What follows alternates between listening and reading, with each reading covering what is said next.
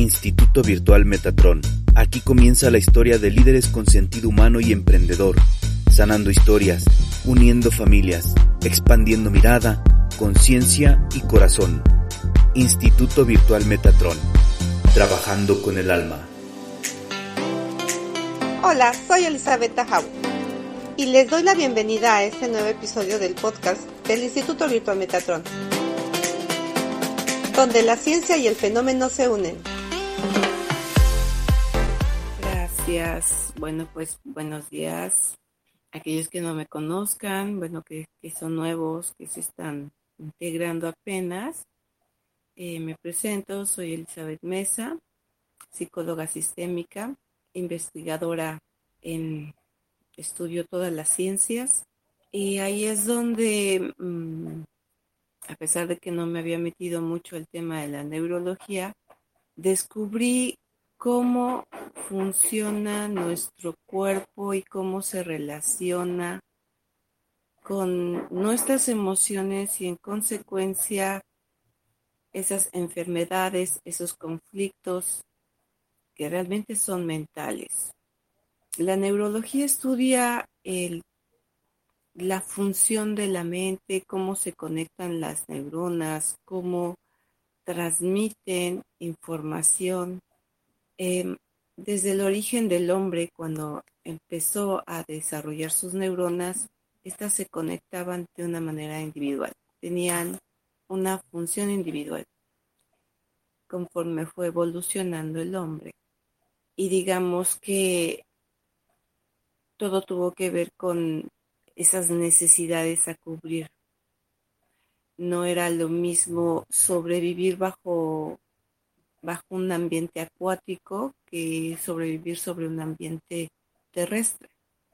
Este desarrollo neuronal se da cuando empezamos a, tener ciertas habilidades, como crear herramientas, el fuego, la casa, la agricultura,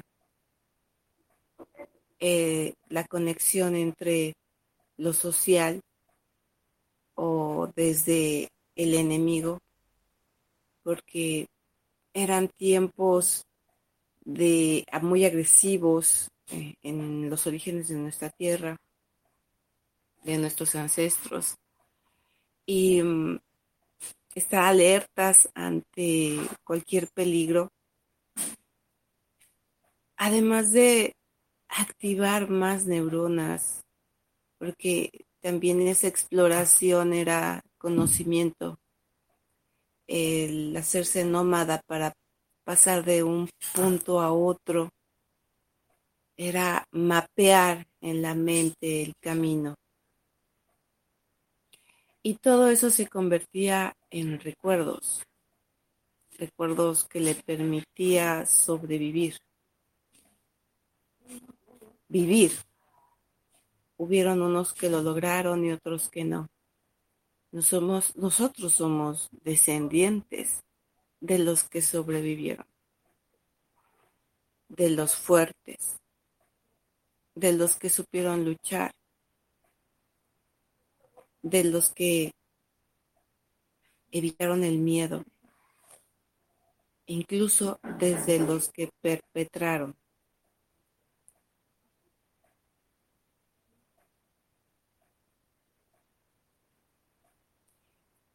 Cuando el cuerpo comienza a evolucionar, ciertas energías de nuestro cuerpo también se convierten en memorias. Y esas memorias se van registrando en nuestro cuerpo y las vamos transmitiendo de generación en generación. La conexión de nuestro cerebro a todo nuestro cuerpo es la médula espinal, que a su vez está conectada con la espiritualidad. Y esta espiritualidad la identificamos como chakras. Cada chakra tiene una función dentro de nuestro cuerpo. Cada una se encarga de darle energía a determinados órganos. Y todo está relacionado con nuestro exterior. Así como es afuera, es adentro. Y esto es lo que nos permite estar conectados con el todo.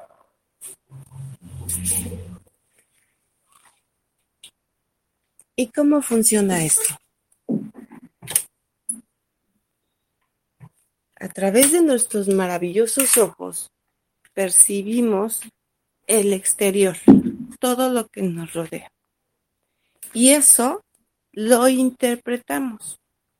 De ahí que cada uno interpreta de una manera diferente. Y si bien ya antes había dicho que esa interpretación venía por nuestro legado, nuestra cultura, la religión, las creencias, la manera en que vivimos, en cómo nos educaron nuestros padres, sí que también hay una percepción distinta desde el enfoque que tienes. Si ponemos un auto y somos 10 personas y cada una se colocaría alrededor del auto, formando un círculo.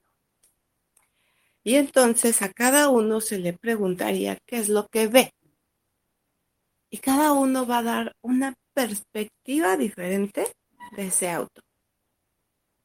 Unos van a ver la cajuela, otros van a ver el frente, otros los perfiles. Y desde esa perspectiva van a vivir la vida, van a tomar la vida. Y de ahí es el diálogo que hay con los demás, los acuerdos, las riñas, porque estamos en ese vaivén, en ese discutir de, de cómo es la vida. Y la vida es perfecta y se da tal como es en cada uno de nosotros. Y si uno lo vivió desde la cajuela, está bien. No conoce todo lo demás, pero si hay alguien que conoce el frente, pero no conoce lo de atrás. Y hay alguien que lo vive desde el perfil de ese automóvil donde solo mira dos llantas y no mira cuatro. Y entonces lo importante aquí es dejarnos de pelear con la perspectiva del otro.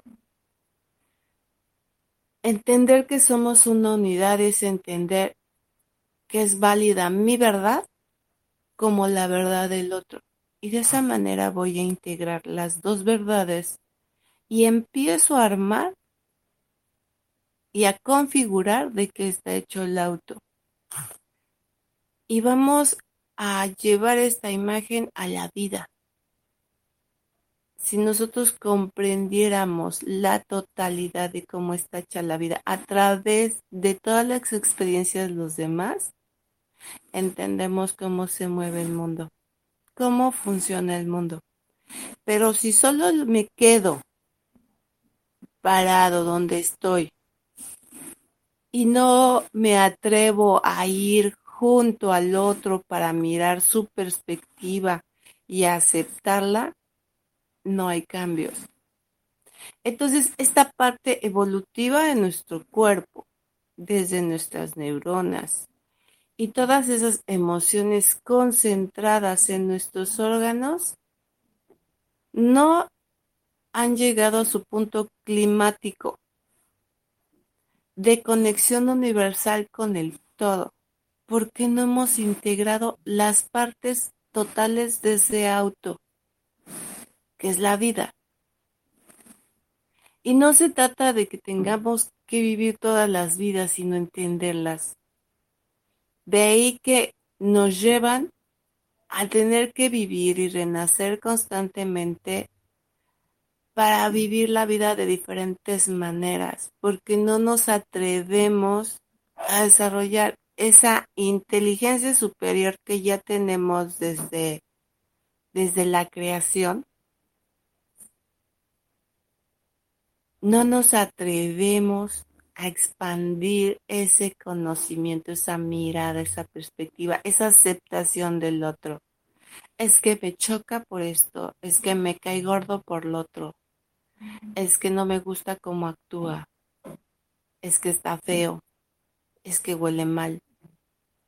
Si tú integras las dos partes porque somos polaridad en ti, porque somos el todo, nuestro cuerpo se potencia. Porque así como mencioné como desde nuestros orígenes ese cerebro fue conectándose con todas las habilidades que se fueron desarrollando hasta todo lo que hacemos ahora y lo que falta. Y lo que falta. Porque nuestras naves no vuelan como la de nuestros hermanos mayores. Aún andamos en ruedas. Si hay aviones, pero no tienen la velocidad que tienen nuestros hermanos mayores. Aún no sabemos extraer la información de la energía que nos rodea. Aún no sabemos potenciar nuestra mente como ellos lo hacen cuando se trasladan de un punto a otro en un instante ellos nos están diciendo cuánto nos falta. Entonces, ¿cómo nos alimentamos? Y cuando hablamos de alimentación, pensamos en la comida. Y sí, es la comida. Pero no solo es la comida la alimentación, es lo que te entra por los oídos, por la nariz, por los ojos por la boca y por tu piel. Todo lo que siente tu piel va a ser algo en tu cuerpo, va a llevar información a tu cuerpo. Es la sensación, es un recuerdo que se queda registrado.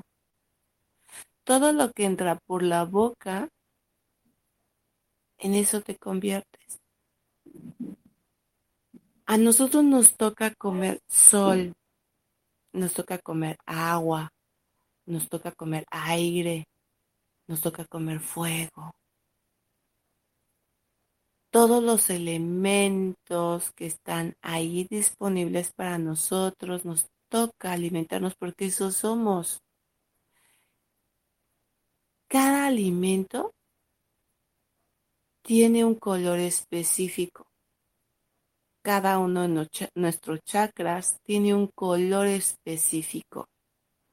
Cuando tú consumes el color, no la pera ni la manzana, ni la piña, cuando tú consumes el amarillo, el verde y el rojo, estás alimentando el chakra amarillo, verde y rojo. Pero ahora es hacerlo consciente hay una falta evolutiva que está presente y no la vemos. Hay gente que percibe los colores y que come colores y siente el color y lo dice.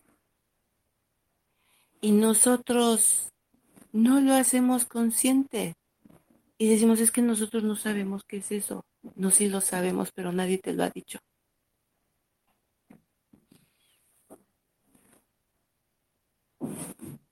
El otro día mi sobrino, mi nieto decía, su mamá le preguntaba, ¿qué color es este? estaba pintando con las cuellolas. Y me impactó la información que desde la inocencia, sin un maestro, menciona. Dice, este es el amarillo, color del sol, calor. Este es el color del calor. Y yo volteo y me impacta.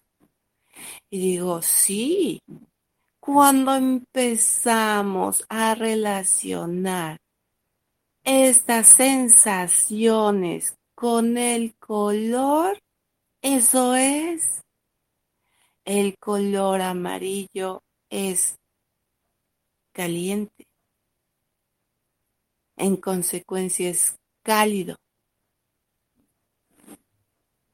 Es el sol, es el Padre es el Padre Celestial, es el que nos cobija. ¿Cuántos indigentes cobija el sol? Es su cobija. Nos alimentamos del sol a través de todas esas frutas, verduras que se nutren de él, además de los otros elementos. Y eso no lo estamos haciendo consciente. Cuando tú comiences a ser consciente esto, damos un paso más a la evolución. Porque le estamos dando la información constante, consciente a nuestro cuerpo de lo que estamos haciendo con otra mirada y aquel que, que me hace sentir mal, integrarlo en mí para ver qué experiencia me está dando, qué conocimiento me está dando, qué aprendizaje me está dando. Dar gracias, honrar al maestro que está ahí para mí y retirarme si digo que fue suficiente porque ya lo aprendí. Si no aprendes la lección, ahí seguirás paradito donde tu verdugo seguirá dando y dando hasta que aprendas la lección. Y la lección está dada, está ahí. Solo falta hacerlo consciente. Y es que esto es lo que más se nos ha olvidado. Ser conscientes. El alimento que también consumimos a través de nuestros ojos es lo que alcanzamos a percibir. Y vuelvo al enfoque del auto. Si yo nada más percibo esas dos llantas y esas dos puertas, pues esto es para mí así es mi mundo y así se mueve y así es, ¿no? Y si el auto solamente en un punto tiene una bolladura, solo el que esté enfrente de la bolladura lo va a ver. Nadie más lo va a ver y aunque él diga que eso está dañado, los dos no le van a creer. Es aceptar que sí existe eso otro. Y entonces nos volvemos no una mente, sino la mente del otro. Y no de dos, sino de tres, de cuatro. Somos una magnitud de información que podemos integrar, registrar dentro de nosotros. Pero ¿qué hacemos? Cuando absorbemos esa información externa a través de nuestros ojos, la interiorizamos. Y entonces en eso convertimos nuestra realidad. Y las cosas no son así. Como hemos venido absorbiéndolo de esa manera, hemos venido sufriendo y sufrir y sufrir porque lo que vemos nos gusta o no nos gusta, hay una distinción. Y, y a veces, aunque no nos gusta, ahí estamos. No me gusta donde vivo. No me gusta como eres. No me gusta lo que tengo. Y en consecuencia, cuando te ves en el espejo, dices, y no me gusta lo que soy. ¿Y quién ha influido con esa idea? La información. Eso que te entra por el oído. Cuando tú escuchas las noticias, lo mataron, lo asesinaron, lo atropellaron. la maldad está acechando. ¿Y qué, qué haces tú? Me encierro en mis cuatro paredes porque allá afuera hay peligro. El prototipo de una mujer es estar delgada o tener mucho pie, mucho pecho, mucha nalga, poca cintura. El prototipo de un hombre es tener el rostro fino. Y entonces cuando tú te ves en el espejo dices, yo no entro en el prototipo, estoy feo. Yo no entro en el prototipo, las mujeres dicen, estoy gorda. Y entonces queremos encajar en ese sistema. Ese sistema que te vendieron a través de los ojos y de tus oídos, donde quieren que tú te transformes. Y como además todos están igual, los hombres si ven a una mujer si no tiene el pecho y las pompis como le dijeron que tenían que estar, entonces no estás bien para mí. Y si la mujer ve a un hombre que no es con el prototipo imagen del hombre, entonces tampoco me vas a gustar, no eres para mí. Y entonces, ¿de qué manera nos están separando? No estamos conscientes de lo que estamos permitiendo entrar en mí. Entonces entramos a sufrir, porque entonces gusta y nos volvemos más selectivos.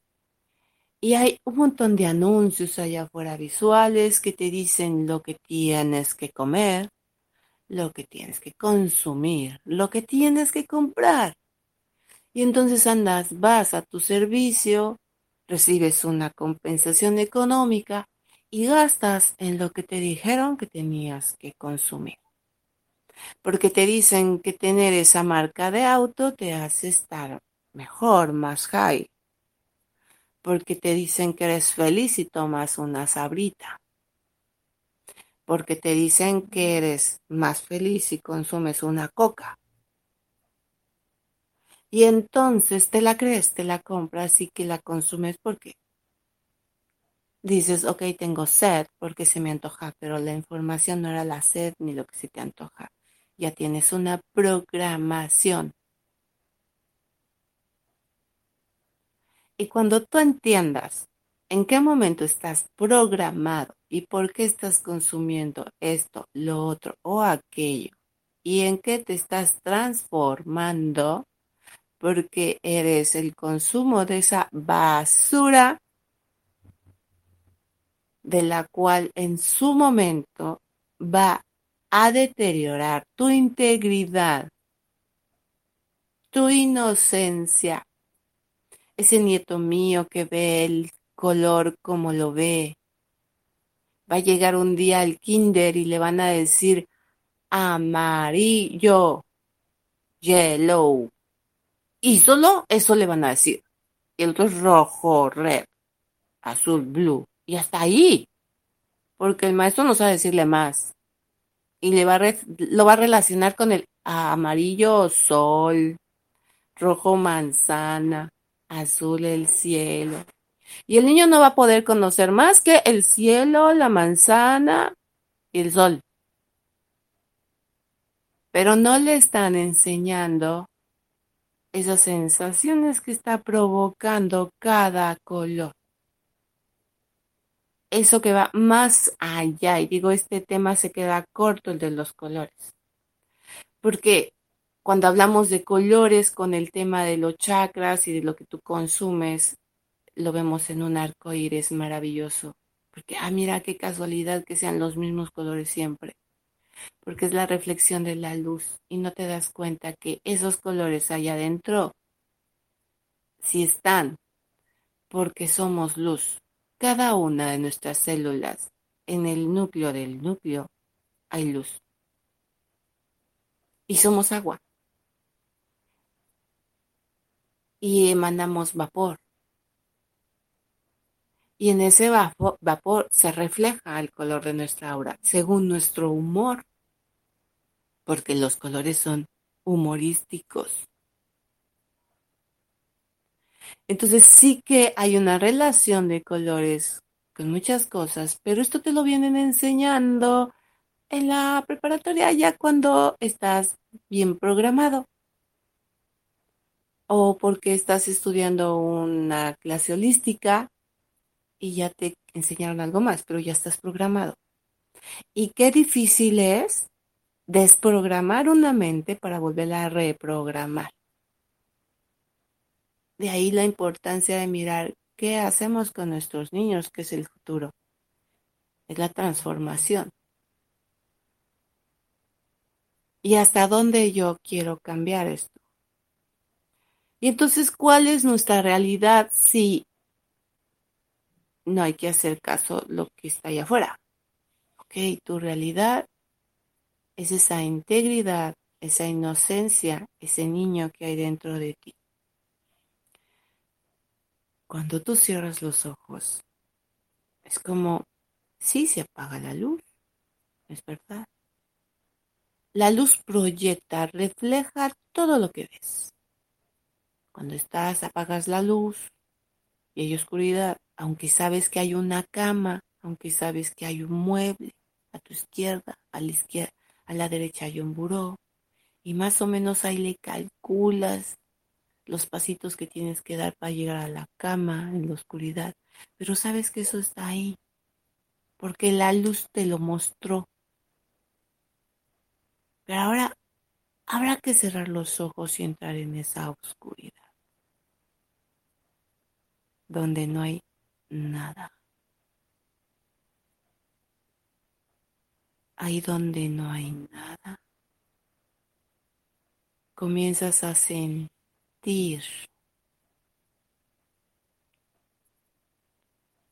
y empiezas a descubrir esa sensación, te dice cómo estoy. y si me gusta estar así o no me gusta. Y cómo debo cambiarlo. Y cuál es el mundo que yo para mí. Cuando tú meditas, porque las meditaciones te permiten cerrar más los ojos, concentrarte y entrar dentro de ti, ahí encuentras todas las respuestas de todos los maestros. Tienes toda una biblioteca allá adentro. Hay una conexión directa con los registros akáshicos. Ahí hay una biblioteca completa histórica. Porque sí que estamos conectados con esta madre tierra y estamos conectados con un universo, con otros planetas, con el sistema solar, con todo lo que nos rodea. Ahí hay mucha información y todo lo que tú quieras extraer desde tu coronilla va a llegar. Y entonces dentro de ti empiezas a crear el cuarto de sueño. Una casa maravillosa. Una familia divina. Y una sociedad increíble. Pero sí que tienes que integrarte a todo eso y aceptar como es todas las realidades alternas que tiene cada uno, todos sus mundos. Y cuando empiezas a tener ese tipo de aceptación, esa visión interna, que también te permite sentirlo, hagan este ejercicio porque Mientras yo se los estoy hablando, lo estoy haciendo. Tengo mis ojos cerrados y lo estoy mencionando. Háganlo igual. Sientan la guía. Y entonces miren ese mundo que hay dentro de ustedes, cómo se sienten, cómo vibran. ¿Qué te gusta lo que viste allá afuera? ¿Qué has experimentado allá afuera que no te gusta? Y entonces empieza a crear dentro de ti cómo quieres vivir. ¿Qué tipo de vida quieres experimentar? Pero sí que necesitas sentirla ya, ahorita, en este momento, ahora. Que quiero una relación maravillosa. Que quiero a esa pareja. Y ojo, eh, no definas una pareja específica porque puede que no te corresponda. No somos dueños de nadie. Pero sí solicitar tu correspondiente, aquel que ya está determinado desde antes de nacer. Y decir sí. Deseo la pareja que por derecho divino me corresponde al gran maestro, a la gran maestra que sigue en su tiempo y en su espacio perfecto que va a llegar. Y la visualizas y la sientes y lo abrazas y empiezas a sentir ese calor, ese amor, ese encuentro con el otro que es tu polaridad te viene a completar. Que el que está contigo no te gusta, empieza a mirarlo diferente. Y mira la polaridad. Y también tú decides si te quedas en esa relación o te vas. Tú decides. Aquí nadie te amarra, nadie te ata. Ya estamos en tiempos donde puedes ser libre. Y si vives en países donde no hay ataduras, agradecelo. Porque habrá quien no tenga esta libertad. Sometidos bajo el miedo. Y eso se respeta.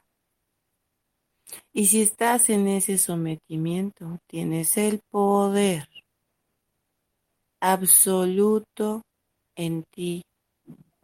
El Dios del que te han hablado no está allá afuera, no está allá lejos en el cielo, está aquí adentro de ti. Te dio la omnipotencia, la omnipresencia, el omnipoder de transformar tu vida y de vivirla como tú lo deseas. Y de este modo yo me puedo mantener horas transformando mi vida, diseñando mi espacio, solicitando el apoyo angelical, porque sí que están ahí para nosotros y miren que los tenemos a un lado, atrás, delante, porque nos están guiando todo el tiempo con señales Pero si no los pones a chambear, no hace nada tampoco. Entonces hay que darle chamba. Y ellos son felices estando a tu servicio. Solicítales qué caminos quieres que te abran. Consciente de que si ese camino no era el de proyectado para ti, para trascender un punto, aceptarlo. Solicitar la guía de cuál es el camino correcto, porque en verdad que esos caminos correctos son maravillosos. Y si te dejas fluir, vives cosas hermosas. Así funciona. Y si estoy enfermo, me comienzo a ver sano. Me enfoco en eso que me está afectando, en ese órgano que está malito. ¿Dónde está enfocada esa mi tristeza? ¿Dónde llevé esa emoción? Y hacer memoria. ¿Cuándo se originó esa enfermedad? ¿Qué evento viví en ese momento? Que mi, que mi emoción fue tan fuerte y se canalizó en ese órgano. Y estoy viviendo esto. ¿Cómo lo quiero vivir? seguir tomando esas pastillas que solo duermen el síntoma y no lo sanan porque no lo quiero ver. Es momento de verlo. Es momento de confrontarlo. Porque todo aquel que vive en el pasado está en su queja, en su añoranza. Ay, chicos, eso ya pasó, eso ya no existe, eso te formó, eso te dio un regalo. Y si comienzas a agradecerlo y aceptar la vida tal y como fue con una simple palabra, sí, sí, sí. Así como fue, estuvo bien. Ahora, ¿qué voy a hacer con esto que yo aprendí? ¿Me hace fuerte o me debilita? Y si me debilita, ¿por qué me debilita? Que estoy permitiendo, que no estoy transformando. Y entonces hacemos un profundo trabajo todos los días dentro de mí, para que el sistema allá afuera no me atrape, todos los días dentro de mí. Y entonces cuando abro mis ojos, me encuentro con otra realidad. No es la que me quieren vender, es la que yo quiero comprar y me idealizo en ese mundo todos los días. Nuestra mente emana electrones. Estos son bolitas, pequeña masa de materia que comienza a crear tu realidad. Ahora no te quedes ahí sentado esperando que se cree. Levántate y ve a ello construyelo. Que las herramientas y los medios, a través de esos seres espirituales que mueven otras energías, empiezan a crearlo juntos. Y la vida que tú sueñas, la vida que tú quieres, se hace una realidad. Esta es la maravillosa manera de crear un mundo y descrear el otro. Cuando yo invité a, a través de la publicidad en grupos a, a muchas personas esta clase, la publicidad decía, ¿sabías que tú creas y descreas? Y una persona me dijo, burlonamente. ¿A poco lo que aprendí en la bicicleta lo voy a desaprender? Sí, no le contesté, pero sí. Si tú quieres desaprender a no manejar bicicleta, se te olvida. ¿Cuántas personas que han estado en la práctica de algo con el tiempo, si no lo siguen practicando, se les olvida. Claro, hay cosas muy simples como la bicicleta. Para algunos. Yo, por ejemplo, mi papá me enseñó a usar bicicleta. Y un día, adolescente, con una ya bicicleta para adolescente, andaba en la calle para ir por un mandado.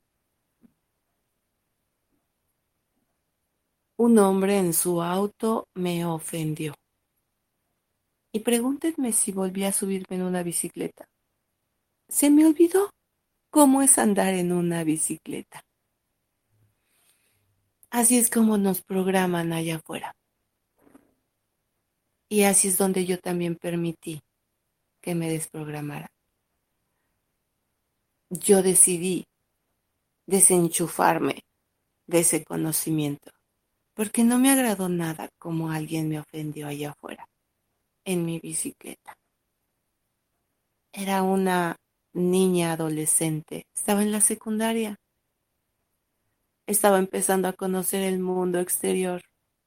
Así que lo conoces cuando está chico, pero vas de la mano de tus papás. Pero cuando empiezas a querer caminar solo y te topas con cosas que no te gustan, las vas a bloquear. Así funciona la mente. Y si aquello que practicaste tanto y ya no te interesa, se te va a olvidar porque tu interés ahora es otro. Pero si aquello que te gustó y lo cambias por algo más, lo tomas como un escalón, refuerza el siguiente nivel, porque quizás sea más de lo mismo, pero en otro nivel. Y vas paso a paso. La mente va a hacer para ti lo que tú quieras. Está ahí para que tú crees y bloquees lo que tú quieras. Si te sigues manteniendo en esa ignorancia, seguimos en las mismas. Si tú quieres cambiarlo, entra a este mundo maravilloso de la neurología. Y ahora viene revolucionada, evolucionada. Ya no es una neurología científica. La neurología es la conexión con el todo y con todas las dimensiones. Cuando aprendamos a encender esas neuronas que siguen apagadas, se desarrollan poderes inimaginables en tu cuerpo. Y podemos hacer otras cosas. Que hasta ahorita la mente humana las puede tener en una película de ciencia ficción. Y todo lo que la mente invente aún en caricatura es porque ya le están dando la información extrasensorial de lo que viene. ¿Se acuerdan de los supersónicos? Las clases las tomaban en el monitor el trabajo lo tomaba en el monitor, los ascensores, la comunicación que había solo era una caricatura. Hoy es una realidad. Entonces, si una caricatura se hace realidad, ¿qué podemos hacer nosotros? ¿Hasta dónde podríamos llegar en mi individualidad? Wow, mucho. Y bueno, chicos, una vez que entro al campo de este tipo de iluminación, me atrapa. Y me es momento de desconectarme para pasar a las preguntas y respuestas no sin antes invitarlos a tomar este curso. Es un curso maravilloso de neurología, muy profundo de transformación. Una cosa es decírselos y sí que esto les va a ayudar. Pero otra muy distinta es cuando el entrenador está ahí y te lo dice una, otra y otra vez y además suma la información y te dice otra y van subiendo de nivel. La verdad que yo he tenido entrenadores físicos personales. Me he dado el lujo de tenerlos. He estado en grupos de, de, mm, de fitness. He estado en clubs de fitness. Y hay y es, he hecho ejercicio en mi casa, sola, o a veces acompañada con mis hijas. Y en cada caso sí que hay una diferencia. Cuando lo hago en casa sola, me consiento. Sé que tengo que llegar a romper límites. para atrofiar mis músculos y regenerarlos. Pero a veces no quiero. Y como no hay quien me lo diga, me detengo y cambio de rutina. Cuando estoy con mi hija, me forza un poco. Pero como es mi hija, no le hago mucho caso. Cuando estoy en el grupo de entrenamientos, sigo el ritmo del grupo y el ritmo del profesor. Y como cada quien su energía la maneja de frente, el profesor disparce su energía con todos, tratando de abrazar el grupo y entrenarnos a todos. Cuando estoy en el club, el entrenador se acerca, me dice cómo hacerlo y me deja sola. Y si lo hago bien o lo hago mal la rutina, ya no se quedó a verlo. O quizá nada más lo vio al principio, pero confío en que yo lo seguía haciendo bien. Y con el tiempo entendí, porque lo aprendí, que lo seguía haciendo mal. Pero el entrenador no estaba ahí. Y están las herramientas, y están las pesas, y están los instrumentos para que yo haga el ritmo que yo quiera. Siempre y cuando el entrenador no me dé una serie. Pero si me la da, ah, la hago y ya, aunque él no me está cuidando. Y solamente va a estar ahí para cuando yo lo necesite y le pregunte.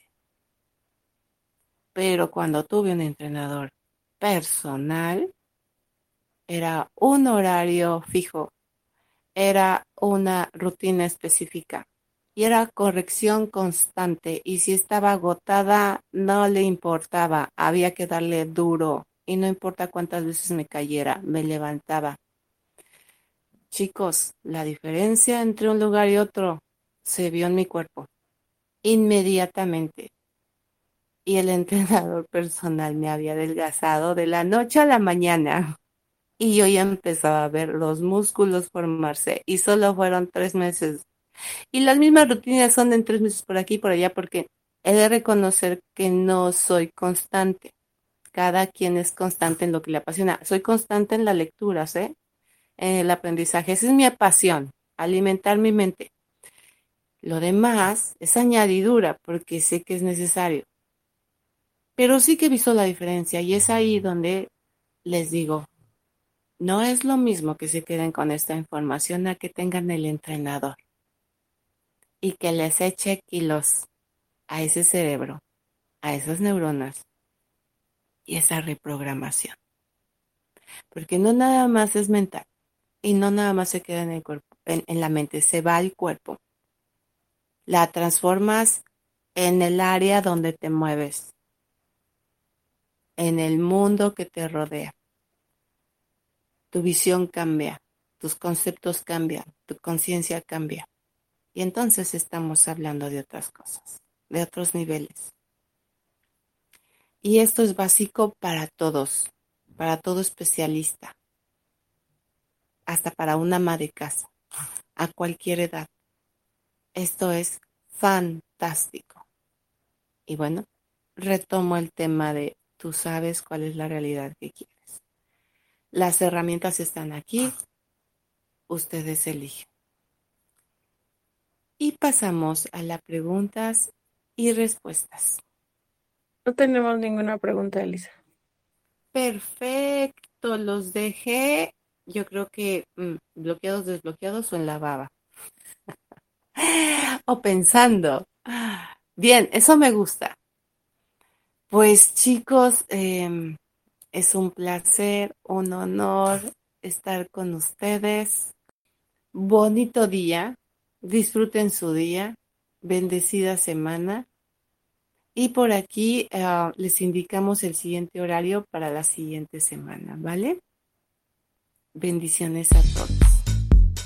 Instituto Virtual Metatron donde la ciencia y el fenómeno se unen. Muchas gracias por estar. Los invito a seguir nuestras redes sociales como Instituto Virtual Metatron. Nos escuchamos en la próxima emisión.